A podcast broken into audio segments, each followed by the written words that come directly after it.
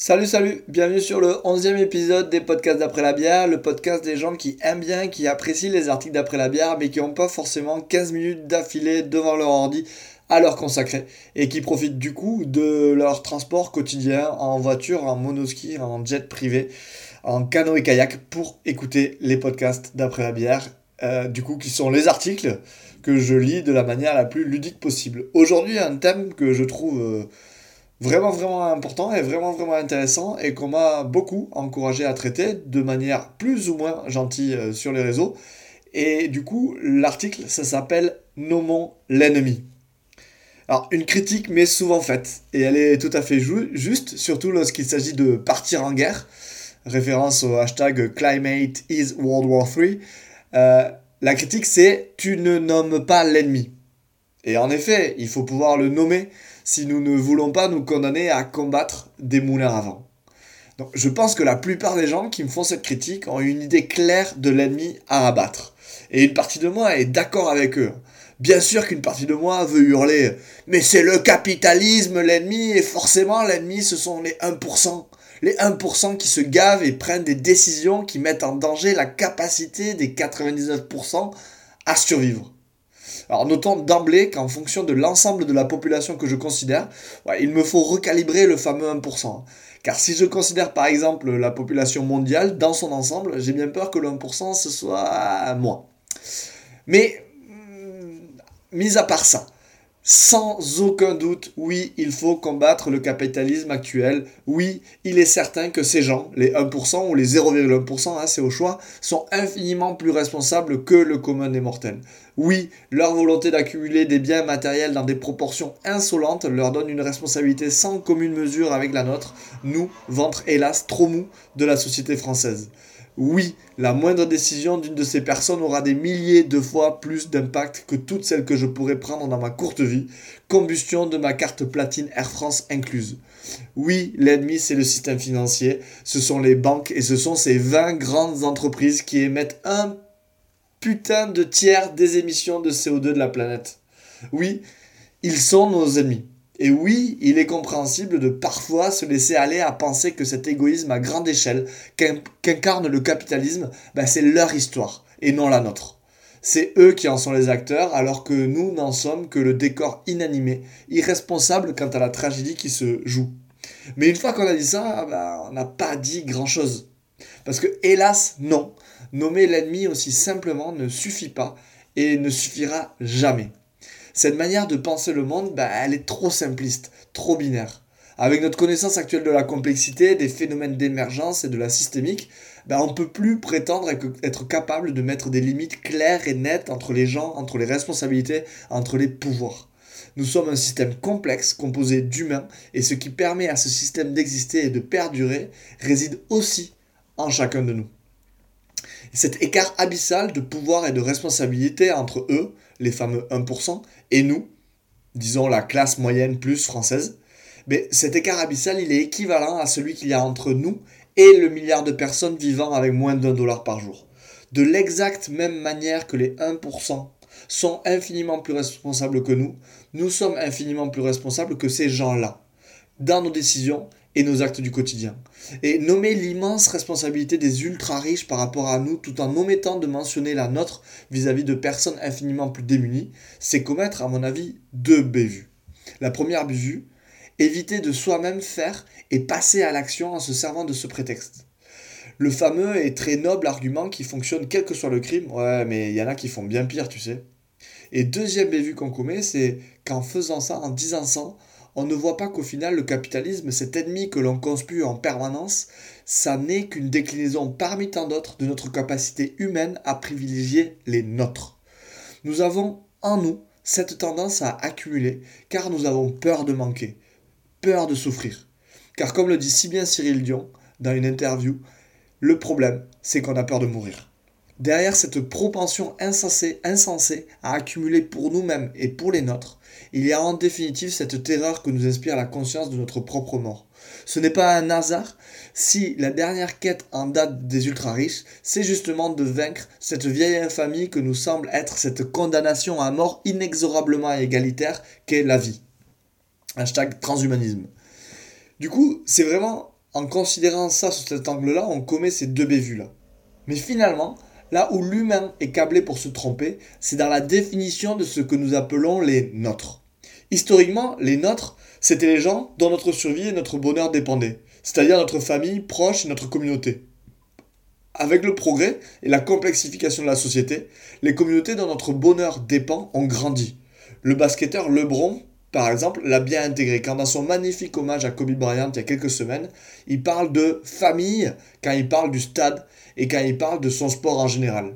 Aujourd'hui est venu le temps où la famille dont nous dépendons immensément est notre écosystème planétaire. Donc il faudrait qu'on continue dans cette tendance qu'on a à privilégier les nôtres mais en élargissant le concept. Le problème, c'est par conséquent pas notre capacité à nous battre pour les nôtres, il est dans notre incapacité à faire évoluer et à élargir le concept nôtre. Harry, dans une conférence il n'y a pas longtemps à Davos, au début de l'année, il disait dans son discours A good nationalist today is a globalist. Et je pense qu'il a infiniment raison. Je pense qu'aujourd'hui, un bon égoïste, c'est un altruiste. Car finalement, de quoi peut vraiment avoir peur quelqu'un de la classe moyenne plus française actuelle? Comme moi. En quoi ai-je besoin d'accumuler plus que ce que je n'ai déjà?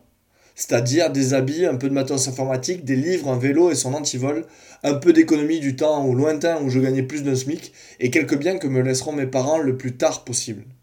Ce que je sais, ce que je suis, ce dont je suis capable, ce que je gagne, ce que, ce que j'ai, les gens que je connais me suffiront pour être à l'abri de la faim, du froid et de la détresse sociale tout au long de ma vie à une seule et énorme condition que le monde ne s'effondre pas. Si le monde s'effondre, par contre, bah, toute la richesse que j'aurai accumulée en écrasant les uns et les autres ne me garantira absolument rien. Dans un monde qui s'effondre vraiment, tout peut devenir obsolète, y compris des concepts aussi structurants que celui de propriété privée, ne parlons même pas des valeurs. Le risque est par conséquent important que dans un tel monde, il ne me soit pas possible de compter sur ma richesse. À quoi bon faire autre chose de l'argent que nous, les gens qui sont dans une situation similaire à la mienne, c'est-à-dire la majorité, je pense, de mes lecteurs, voire auditeurs du coup. À quoi bon faire autre chose de l'argent que nous avons la chance de pouvoir accumuler que de participer à un monde plus juste et plus stable?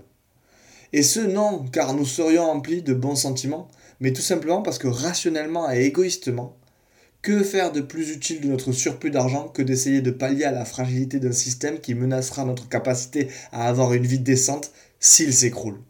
À quoi bon faire autre chose de tout surplus d'argent qui, à l'insu de notre plein gré, tomberait dans notre escarcelle, que de lutter par exemple contre le changement climatique? Je réfléchis à cette question depuis un moment et je n'ai pas trouvé de meilleure réponse que rien. Égoïstement, si je ne pense qu'à ma gueule, je n'ai rien de mieux à faire de mon argent. Enfin, je pense. Alors, altruisme efficace ou bien simplement égoïsme rationnel? Pour alimenter la réflexion, j'aimerais beaucoup parler de l'histoire de la mare du philosophe australien Steven Pinker, fervent défenseur de la théorie philosophique dite de l'altruisme efficace. Imaginez que vous marchiez à côté d'une mare avec vos nouvelles chaussures. Vous avez longtemps hésité à les acheter car bien qu'il y ait eu pour elles un énorme coup de cœur, vous n'avez pas pour habitude de mettre 150 euros dans une paire de pompes.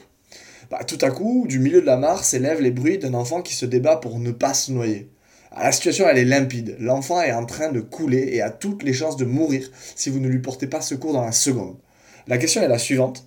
Allez-vous utiliser vos compétences malibusiennes, bousiller vos nouvelles chaussures et sauver cet enfant? Bah, Si une vie est en danger, Allez-vous prendre le temps de délasser ces satanées bottines, condamnant ainsi l'enfant à se noyer? Ceux d'entre nous qui savent nager, mais n'hésiteraient pas une seule seconde. Au diable les 150 euros, c'est la vie d'une personne dont on parle. Que sont des bottines, aussi belles soient-elles, face à la vie d'un être humain, a fortiori celle d'un enfant innocent? Et pourtant, à chaque fois que nous achetons des habits, alors que nos placards en régurgitent littéralement, un barbecue alors que nous avons des plaques à induction, des bières à 8 euros alors que nous n'avons même pas soif.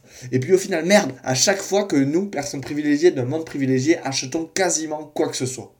À chaque fois qu'on fait ça, on fait ce choix de ne pas sauver des vies avec notre argent.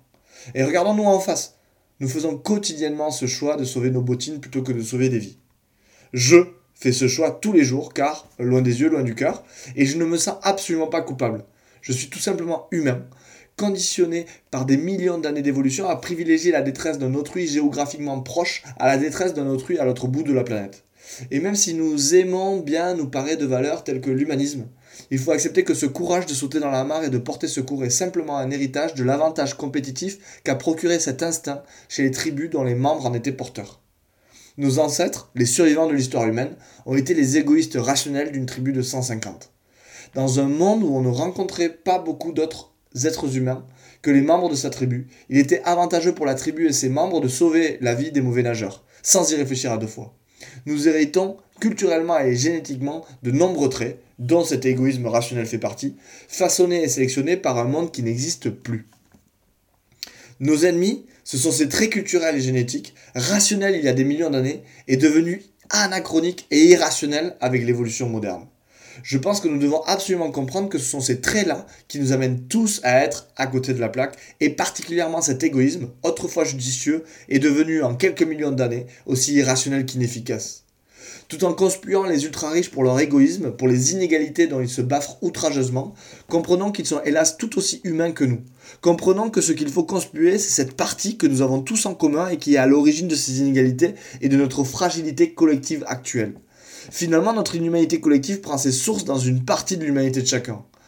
Notre ennemi aujourd'hui, c'est notamment ce trait de caractère, hier notre allié, devenu irrationnel en 2020, notre égoïsme étroitement tribal. Faire de cet égoïsme irrationnel dont nous sommes tous les autres notre ennemi ne veut pas dire qu'il faut simplement être un petit colibri qui fait sa part en auscultant les entrailles de son égoïsme et en l'extirpant douloureusement au milieu d'un monde où des gens gagnent en une seconde ce que nous ne gagnerons jamais au cours de notre vie. Notre ennemi, ce n'est pas nous-mêmes. C'est tout ce qui fait de l'espèce humaine une espèce tribale, irrationnellement égoïste et bêtement court-termiste. Il est urgent d'adapter notre égoïsme à 2020. Transitons d'un égoïsme irrationnel à un égoïsme rationnel. Et appelons ça altruisme efficace si ça nous fait plaisir. Il s'agit simplement peu ou prou de la même chose. Même si je trouve la première appellation plus juste et plus sincère. Comment faire alors?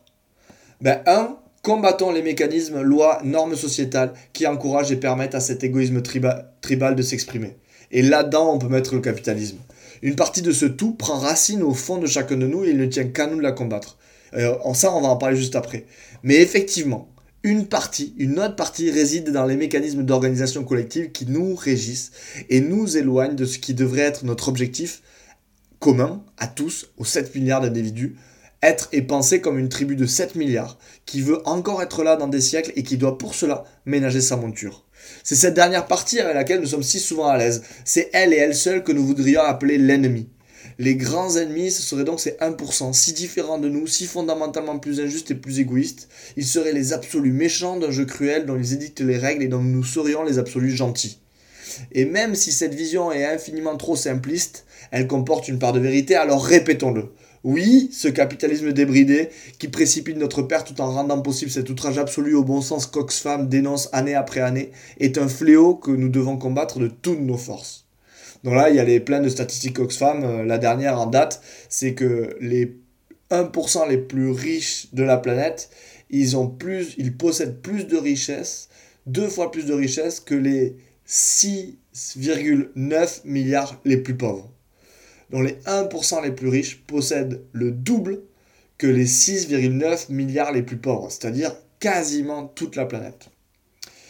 Combattons donc tous ces mécanismes, toutes ces lois ou bien ce manque de loi qui permettent ces inégalités que personne n'ose cautionner. Oui, bien sûr, on peut et on doit se battre, se révolter et rien lâcher afin qu'une taxe Tobin soit mise en place à l'échelle mondiale, que l'évasion fiscale cesse, qu'à partir d'un seuil, les gains soient taxés comme ils le furent aux États-Unis dans les années 30 à hauteur de 85%, que les crimes climatiques d'aujourd'hui soient jugés avec plus de sévérité que les crimes contre l'humanité d'hier, à l'inverse de ce que fait le tribunal médiatique actuel, les journalistes mainstream s'offusquaient la semaine dernière de la dégradation du hall d'accueil de BlackRock, bien plus qu'ils ne réagissaient aux crimes climatiques de ce dernier, plus grand investisseur au monde. Ça, c'était bien entendu avant qu'on se reconcentre sur des sujets autrement plus importants, la bite de Griveaux. Il faudrait aussi qu'on ne soit plus considéré comme altruiste ou même généreux lorsqu'on donne 1% de ses bénéfices à des œuvres caritatives, surtout quand on gagne des milliards, mais simplement comme des égoïstes à peine rationnels il faudrait que nous arrêtions de considérer que le montant d'un salaire constitue un critère de réussite personnelle, ou bien qu'on le considère à partir d'un seuil comme inversement proportionnel à cette dernière. inversement proportionnel du coup à la réussite personnelle. Complétez la liste en commentaire sur SoundCloud ou sur Après la bière. Mais où et si vous voulez regarder un débat sanguinaire qu'il y a eu entre Lordon et Piketty sur le capitalisme et le droit de et la propriété, toutes les idées sont bonnes à considérer pour lutter contre ces mécanismes-là. On doit absolument œuvrer et lutter en ce sens, non pas parce que ça serait plus juste, mais tout simplement parce que c'est ce dont notre système a besoin si on veut éviter des chocs qu'absolument personne ne peut désirer. Mais nous ne pouvons pas faire l'impasse sur la seconde moitié du combat sans laquelle tout le reste restera vain. Appliquons-nous cet égoïsme efficace de 2020. Combattre ces mécanismes ne peut pas se faire sans combattre ce qui en chacun de nous en est à l'origine. Les mêmes processus mentaux étant à l'origine du maxi-égoïsme irrationnel des 1% donnent lieu à mon mini-égoïsme tout aussi irrationnel. Si je ne suis pas capable de me rendre compte de ma bêtise, comment espérer que les 1% se rendent compte de la leur et se mettent à soutenir des lois qui contraindront leur liberté de faire n'importe quoi? Comment améliorer le système sans activement reparamétrer en soi les propres rouages individuels qui l'enfantent ou du moins le permettent? Ce que je peux faire à ma mesure et pour aller dans ce sens, c'est prendre au sérieux cette théorie philosophique de l'altruisme efficace, ou plutôt égoïsme efficace, dont je parlais plus haut. Nous pourrions par exemple prendre l'habitude de donner une partie de tout l'argent que nous gagnons au-dessus d'un seuil qui nous semble juste à des ONG associations qui sauveront plusieurs vies ou bien lutteront contre le changement climatique pour chaque paire de bottines laissées au magasin. Nous pourrions utiliser notre argent dans des actions qui œuvrent pour une espèce véritablement planétaire, se donnant les moyens de se projeter dans le long terme. Bon, alors après, il est d'autant plus facile de planifier un système de dons au-dessus d'un seuil qu'on ne l'a pas encore atteint. Hein. C'est le fameux euh, quand je serai riche, euh, je donnerai tout. Et tant qu'on ne parle pas de où commence le surplus de manière précise, ça ne veut par conséquent rien dire. Si par surplus j'entends tout ce que je gagne après avoir dépassé Warren Buffett au classement Forbes, je prends pas plus de risques risque que notre Atadamus national qui déclarait en 2011 une chance sur deux que l'euro disparaisse. Merci Jacques Attali, c'est sympa. Je pense à quelque chose, du coup, pour le seuil de beaucoup plus abordable que ça, et qui peut par conséquent s'appliquer à beaucoup plus de monde que la philanthropie classique.